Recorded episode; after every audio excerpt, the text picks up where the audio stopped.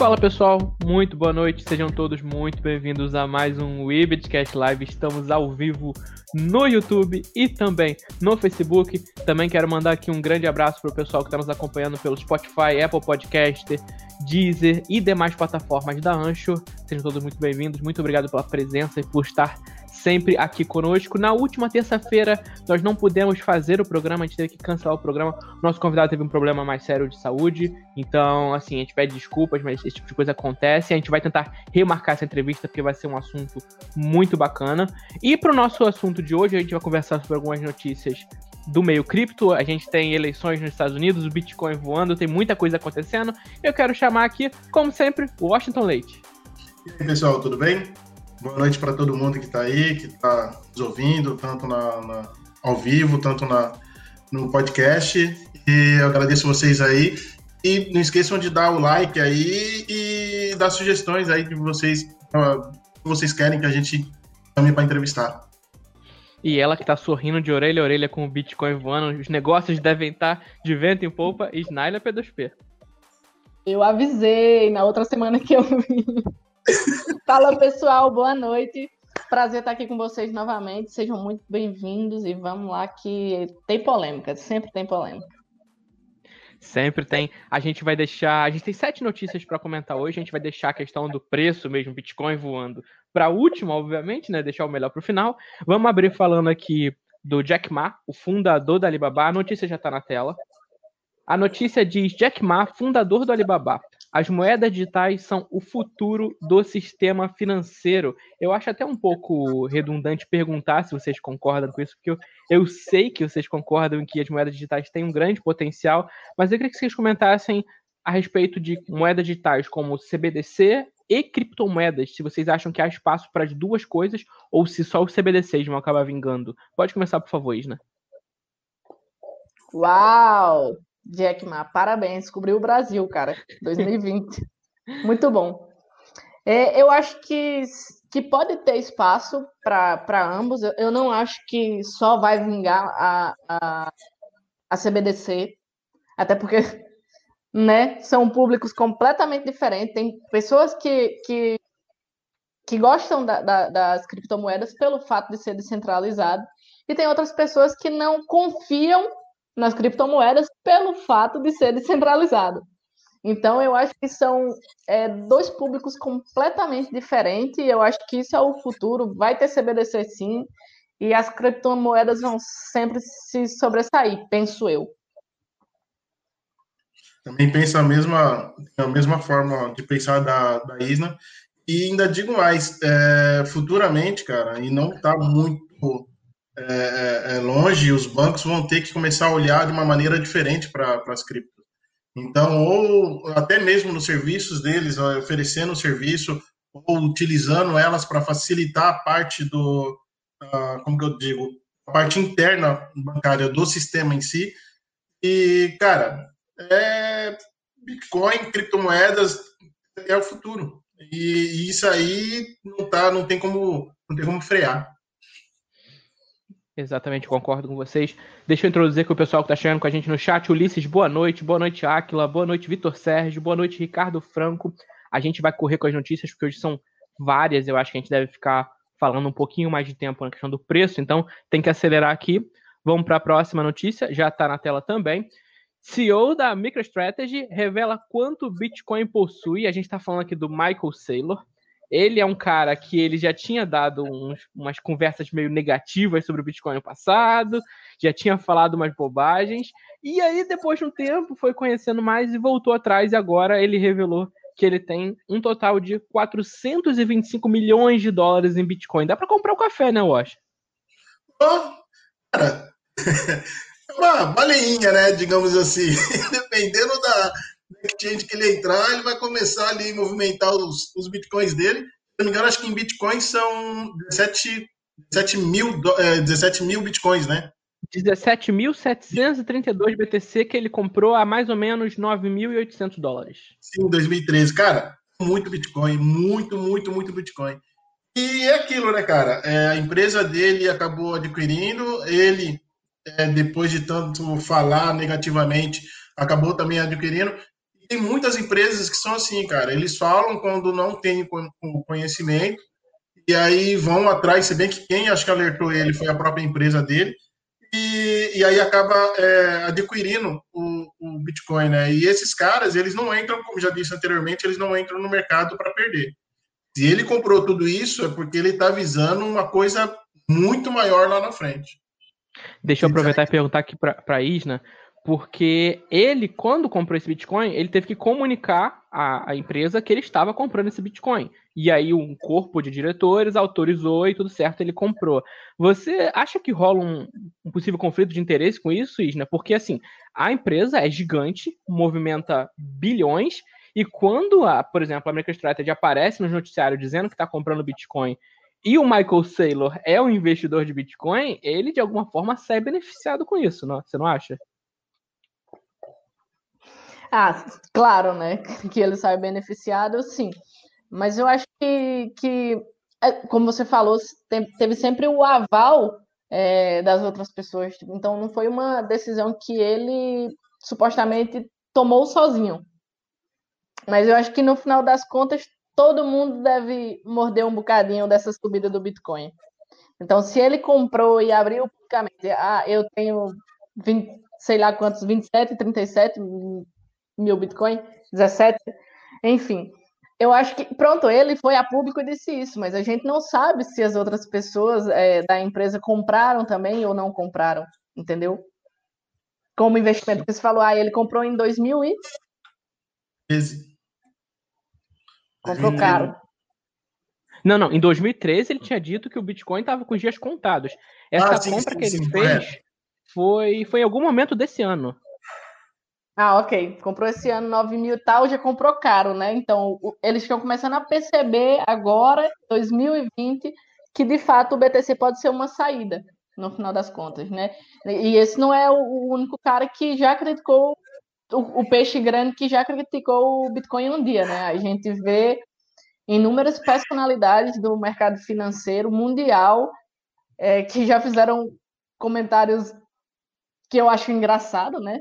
Pode ser desagradável para algo maximalista, mas eu acho super engraçado. Aqui no Brasil, a gente tem o, o Samidana, né? Eu adoro ver esse comentário dessa galera, porque depois sempre tem print, né? Sempre tem alguém que salvou aquela informação. Então, a internet é não gente... perdoa, nunca. Exatamente. Então é bom a gente voltar no passado e, e ver que quem criticou arduamente hoje concorda, hoje vê um futuro.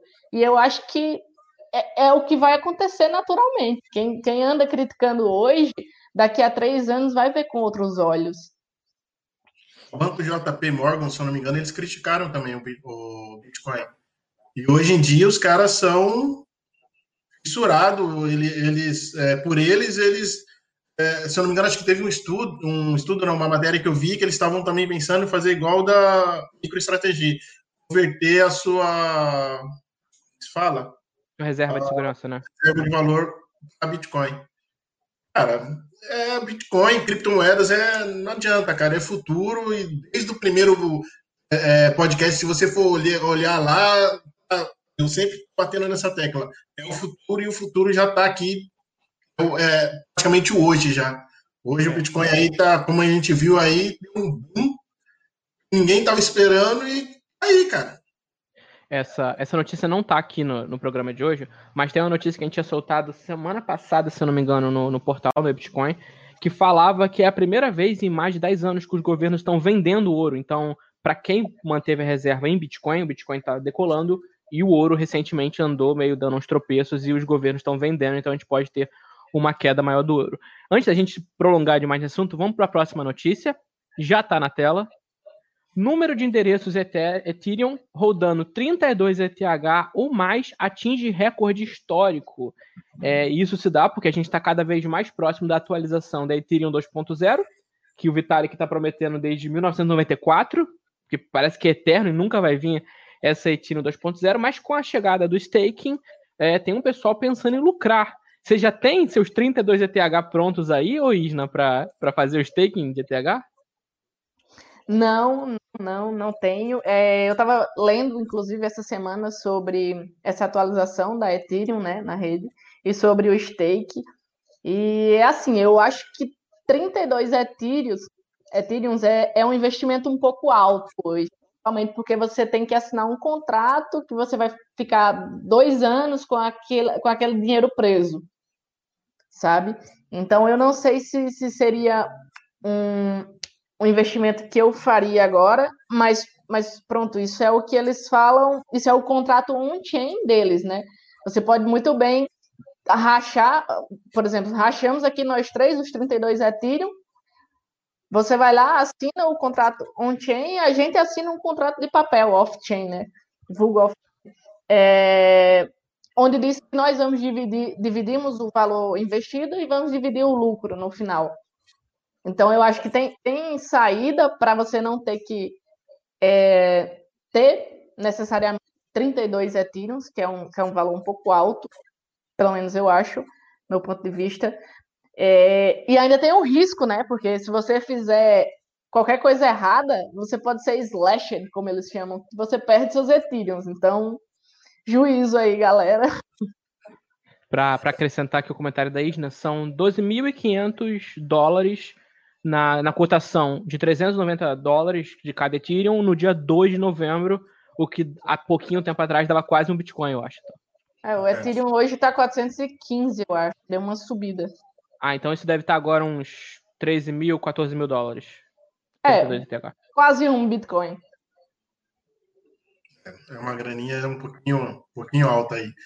E tem, tem muito, muitos analistas aí que eles estão vendo que o Ethereum vai dar um boom aí no terceiro trimestre, até terceiro trimestre do, do ano que vem. No caso, acho que vai entrar aí em agosto, por aí. Ele pode estar atingindo seus 500, mais de 500, 500 dólares. Cara, é, eu acho que ele tá meio. Isso, a, a, esses 32 Ethereum que você tem que manter na carteira, se eu não me engano, recebe um benefício, né, Isna? É, eu acho que são. Tá entre 5 e 6% anual, eu acho. Hum. Então, é, o problema é esse risco que você tem, né? Se fizer alguma coisa errada, perder tudo. Imagine, você está com praticamente um Bitcoin, do, da noite para o dia, sumiu tudo. E aí? Como que você faz? E você também fica exposto à, desvalorização do ativo, né? Porque você não pode tirar ele é, enquanto durar o seu contrato, você não pode pegar seus Ethereum de volta. Imagina que você bota lá 32 Ethereum, está 400 dólares hoje, mas daqui a dois anos está 200. E você ganhou, sei lá, 10% nesses dois anos. Tipo, valeu a pena para você? Tudo tem que se ponderar, não é? Sim, e aí vai também em contrapartida uma matéria que a gente falou, é, acho que foi no podcast retrasado, da morte da, das altcoins. Cara, tem um, uma, uma matéria você vê aí que não tem como matar, o Bitcoin não tem como matar as, as altcoins, por mais que ele suba enfriadamente como está aí no mercado, né? Sim. É, só para completar aqui a informação, a gente tem essas duas formas que foram comentadas. É, você colocar diretamente 32 Ethereum, você rachar com algum grupo de pessoas essas 32, e tem outra opção, que é a menos rentável, mas é que você pode colocar menos dinheiro, que é você entrar em um pool e você vai ter uma participação menor nesse pool, o seu, seu retorno também vai ser vai ser menor, mas aí você tem que ver um pool seguro, como é que funciona direitinho. A gente não vai fazer nenhuma recomendação aqui, só estou comentando que é, existe essa possibilidade. Próxima notícia, a gente já está aqui com quase 15 minutos de programa, vamos correr aqui. Google Trends, interesse pelo Bitcoin cresceu em Cuba e agora Cuba assumiu a segunda colocação em interesse de Bitcoin nos últimos 30 dias é mais um país daqueles que estão fora do eixo do, do superdesenvolvimento, Estados Unidos, Europa, Japão, é mais um país em desenvolvimento, vamos dizer assim, e não me surpreende, Isna. Nem a mim. É... A gente viu aí a Venezuela, né, que é um, um, um caso bem, bem explícito né, da, do uso da criptomoeda, que é um governo ditador, vamos, dizer assim, e, e as pessoas começaram a migrar até, até o seu dinheiro, a sua moeda fiat valorizando, né, valendo nada, é, as pessoas começaram a, a, se interessar mais por criptomoeda. E eu acho que, que essa é a essência da, da cripto, né? Você é dono do seu dinheiro e ele vai valer o que as pessoas acharem que ele vale, independente. Nunca mais vai ser. Nunca mais vão imprimir mais bitcoins.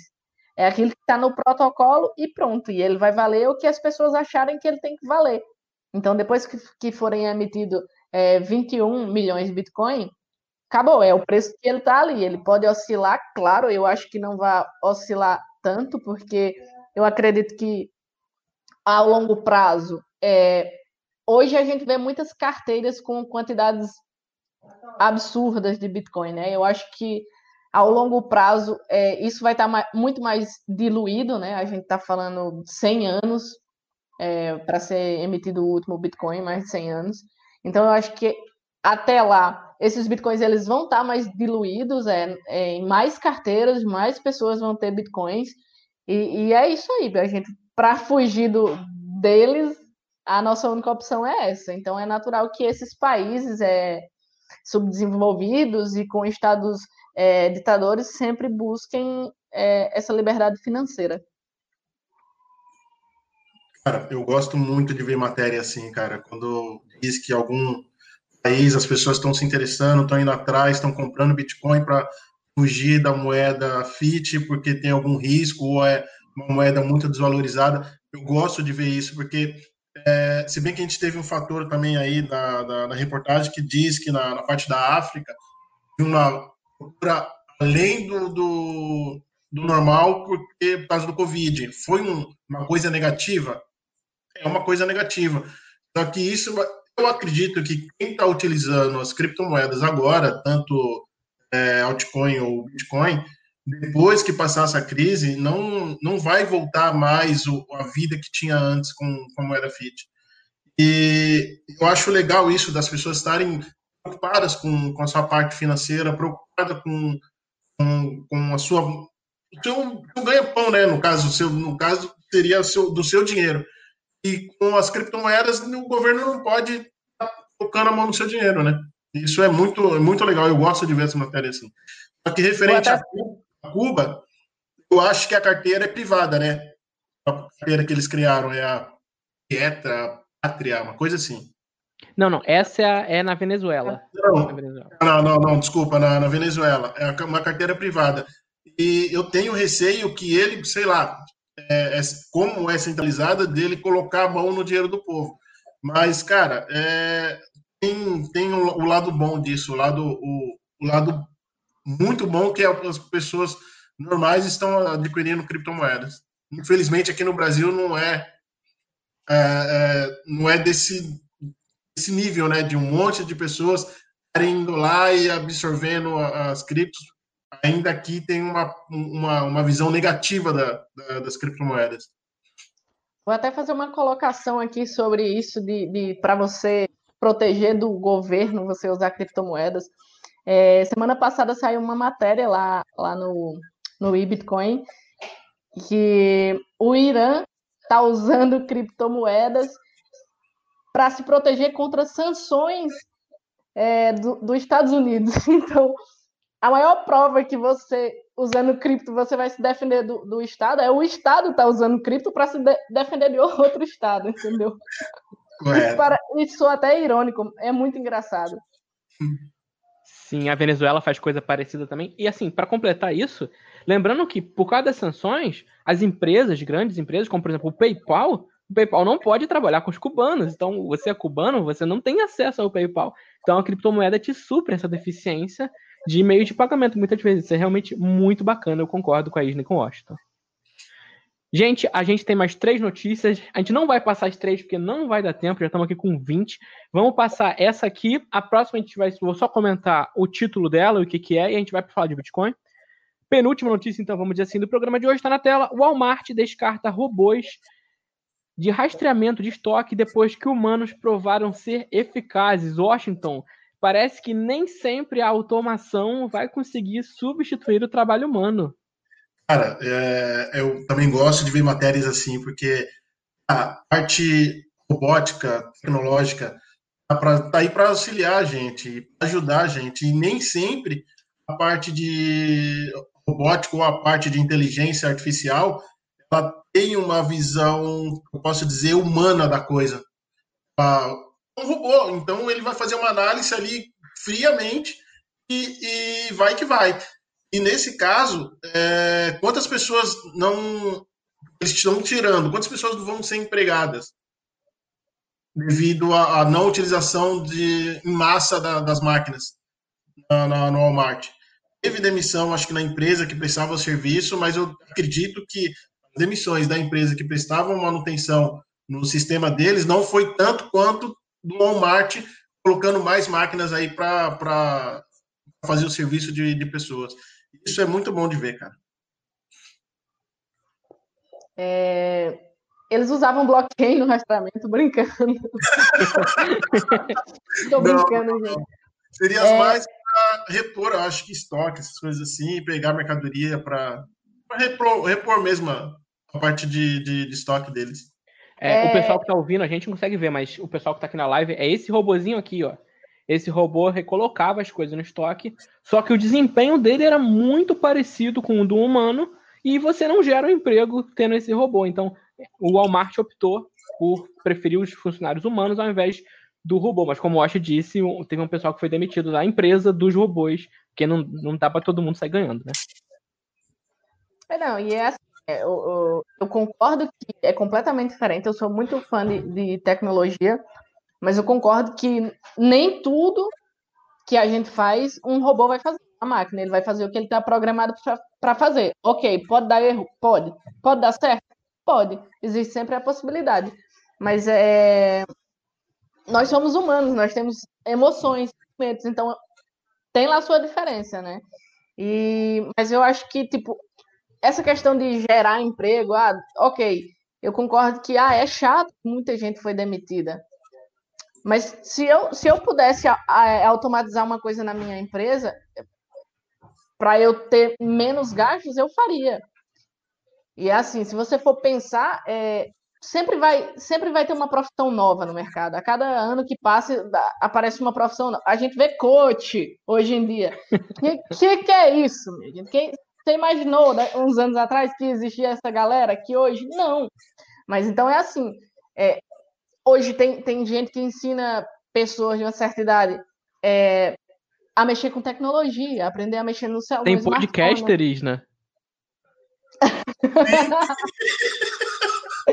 pois é, o tanto de gente falando abobrinha no YouTube que a gente vê agora nessa quarentena é surreal. É surreal, olha Mas é assim, vão, vão aparecer. A tecnologia ela não vem só para tirar emprego também, ela vem para gerar mais emprego. Isso é outro ponto de vista que normalmente a gente não, não costuma analisar. A gente vê sempre o lado ruim. Ah, foram demitidas 1.500 pessoas. Ok, mas a partir daquela tecnologia, quantas pessoas foram empregadas? Então a gente tem que ponderar os dois lados, né? As duas vertentes. Então, eu acho que tem o lado positivo o lado negativo e ninguém vai ganhar nem perder, muito pelo contrário. Todo mundo perder. É. A próxima notícia a gente não vai comentar porque não dá tempo, já estamos quase 25 minutos. Eu vou colocar aqui na tela o Instagram do Washington. A notícia é: Bitcoin apresenta a segunda maior queda de todos os tempos na dificuldade de mineração. Você pode ler a matéria na Bitcoin, está na categoria Bitcoin, para saber mais sobre o assunto. Então você manda uma mensagem para o Washington em arroba Washington Leite underline, ou você manda uma mensagem no Twitter para Isna em arroba Snyler e pergunta qual a opinião dele sobre esse tema. Vamos agora para a última notícia de fato do programa. Vamos falar do que todo mundo mais se interessa. Vamos falar do Bitcoin. Bitcoin a 15 mil dólares com. Aqui na matéria está dizendo, o Washington está dizendo que é por causa do resultado da eleição. Eu acho que é um pouco de tudo, tem muitos fatores envolvidos, mas no final das contas a Isna estava certo, o Bitcoin não para. Inclusive, tá antiga aí a matéria, gente, não, ignorem. Já tá 15.420 o Bitcoin. Já? enquanto, enquanto a gente conversa aqui, já subiu em 300 dólares. Está magnífico essa semana. Não sei se, provavelmente, muito provavelmente, a influência das eleições dos Estados Unidos. É, tá lindo demais isso. É, então, Deus abençoe a América, né? Mas, mas, eu já tinha comentado aqui na, na outra semana que, que eu estava muito otimista, que durante duas semanas houveram muitas notícias ruins e o mercado segurou, incrível que pareça, porque normalmente o Bitcoin é o primeiro a reagir às notícias ruins. E como se segurou bem, eu, por uma questão fundamentalista, eu resolvi entrar comprada no Bitcoin. Né? Entrei de cabeça mesmo. E, e pronto, estou muito feliz agora. Quem tiver vendido, calma, que 20 mil é logo ali. Dá tempo de todo mundo pegar um, um bocadinho dessa alta. Eu também, eu, hoje de manhã, eu logo acordei, eu sempre uma rotina, eu levanto, acho errado você já levantar e já pegar o celular, mas, cara, não adianta, você tá com, mexe com dinheiro, teu dinheiro tá, tá em Bitcoin, é a primeira coisa que eu faço, eu dou uma olhadinha no celular, quando eu vi, cara, falei, hoje eu vou ter que mudar um pouquinho minha rotina, vou ter que ir pro computador, e tirei minha fatia aí do, do mercado, esperando dar uma, ajustada aí para poder entrar novamente. E muitas coisas também, cara, pelo que eu li, é, não só matérias aqui, mas como lá de fora também, é justamente a insegurança que o pessoal tá do dólar. Então, pode ser uma insegurança aí do tá mudando. A, a, acredito que o, o, o Biden venha ganhar, então, uma incerteza. Então, o pessoal está tirando o dinheiro da, das ações tradicionais colocando no, cripto. Então tá funcionando. E, cara, continue assim. Não, não precisa mudar, não. Pode continuar subindo. Eu achava que não ia passar dos 14 na semana atrasada ou passada. Passou. E pode continuar subindo, não tem problema, não. Um ponto interessante, eu tinha visto uma matéria, eu não lembro de onde foi, então peço desculpa que estou comentando conteúdo alheio sem dar a fonte, mas que o Bitcoin ele nunca esteve tanto tempo acima de 10 mil dólares. Nem naquela época de 2017, em que teve aqueles super saltos para quase 20 mil, o Bitcoin não foi consistente realmente. Ele saltou e depois voltou tudo. Mas agora o Bitcoin está subindo aos pouquinhos. Dificilmente a gente está subindo 2 mil dólares em uma semana, está sendo bem aos poucos mesmo. Então tem alguns analistas falando em consistência. Eu queria saber se vocês concordam com isso e se vocês acham que isso fortalece a posição do Bitcoin para não mais voltar abaixo de 10 mil dólares. Quem de vocês se sente mais confortável para falar sobre isso? É assim, gente, eu não sou grafista, chamo o André Cardoso. é, mas é assim, eu olhando o gráfico do Bitcoin, eu aqui a, a, a olho completamente leigo, eu acho que assim, tá um pouco esticado, tá? Se você olhar o diário hoje, tá uma coisa verde gigante. 8%, quase 9% de alta em um dia. É bastante coisa, é bastante coisa. Mas é, mas é como o Marcelo falou, tipo, em 2017 a gente via subindo assim mil dólares como se nada tivesse acontecendo. E no outro dia subia mais mil dólares e depois mais 3 mil dólares. E isso foi como ele mesmo falou, foi uma coisa que deu uma agulhada lá em cima, naquela, naquela euforia. E quando sobe muito rápido, desce muito rápido. Isso, isso, isso é normal. Eu acho que ainda não teve uma correção pelos fatores que a gente está tá vendo, né? Muitas instituições, é, dinheiro institucional, institucional entrando, eleições é, dos Estados Unidos, que também está influenciando. A gente vê agora uma, uma se a gente for ver o preço em real, mesmo com, com essa descida do dólar hoje, o Bitcoin está 85 mil reais no Brasil, então é uma coisa assim extremamente absurda. Você passa, parar para pensar que em 2017, quando ele estava quase 20 mil dólares, ele em real bateu 70 mil. Então é uma diferença muito grande, mas eu acho que ainda vai subir mais, eu acho. O mercado está bem otimista. É, e eu acho que as pessoas estão tão começando a ter certa confiança no Bitcoin, né? Esse receio da moeda fiat, do, do, do dólar e, enfim, da moeda fiat como um, um todo. E as pessoas estão fazendo seu pezinho de meia em Bitcoin, é, talvez em troca de, de alguma segurança, né? Uma certeza. Então, tá, o mercado está todo muito incerto, né? Essa pandemia aí, os estados imprimindo dinheiro, a torta e a direita. Então, eu, eu recomendo a todo mundo comprar, nem que seja 100 reais, 200 reais, só para você sentir o gostinho da, da liberdade financeira é, e, de, de ter uma, uma moeda que está valorizando. Se você pensar a longo prazo, né? Pode ser que venha corrigir 3 mil dólares no candle, gente. Pode acontecer. Mas fica tranquilo que depois ele volta para cima. Isso é natural. Isso é a ordem do Bitcoin. Então, eu acho que daqui para 2021 é, o mercado está bem otimista. Então, eu acho que a tendência é subir muito, muito mais. Washington, para gente, a gente fechar aqui, eu quero que você responda a mesma pergunta que eu fiz para a Isna e acrescentando uma coisa. Na, duas semanas atrás, a gente tinha comentado que o Bitcoin estava em 13 mil é, dólares, e aí bateu 70 mil no Brasil, e aí todo mundo comemorou, alta histórica. A Isna comentou agora Bitcoin 85.400 reais. Não dá para comemorar mais, porque toda semana tá passando a alta histórica do Bitcoin no Brasil. Sobe mil dólares a 50 mil reais. Eu para fazer matéria, você pegando matéria lá de fora para fazer, cara, terminava, começar hoje, quem acompanhou no Bitcoin, viu que lá tinha várias abinhas de Bitcoin, Bitcoin, que tava toda hora atualizando. Eu falei, caraca, o que, que é isso? Subindo assim, é, é, é, descontroladamente. E eu acredito que não venha cair mais para 3 mil dólares. Hoje, ainda, na parte da manhã, estava conversando com o André. É, eu não acredito mais que vai bater 7 mil, como eu estava acreditando um tempo atrás, 7 mil dólares. Uh, também não acredito mais que chegue a 3 mil dólares. E, cara, é, eu acho que a insegurança do pessoal, aquilo que a gente já vem falando, da impressão do dólar, é, tá mudando o governo, o pessoal tá todo. É, não tem uma certeza de, do que vai ser. E quando começar a cair o. o já, a Isna, se eu não me engano, falou que caiu o dólar, né, Isna? Caiu, deu uma queda hoje. Quando começar a cair, cara, vai ser uma coisa comunal. E o pessoal tá migrando tudo para criptomoeda para fugir justamente da, da, da, moeda FIT. Então, eu acho que pode bater lá os 20 mil. Eu, eu gostaria que batesse é, os 20 mil dólares. E, cara, eu acho que hum, não vai ter mais uma correção muito abaixo de 10 mil, não.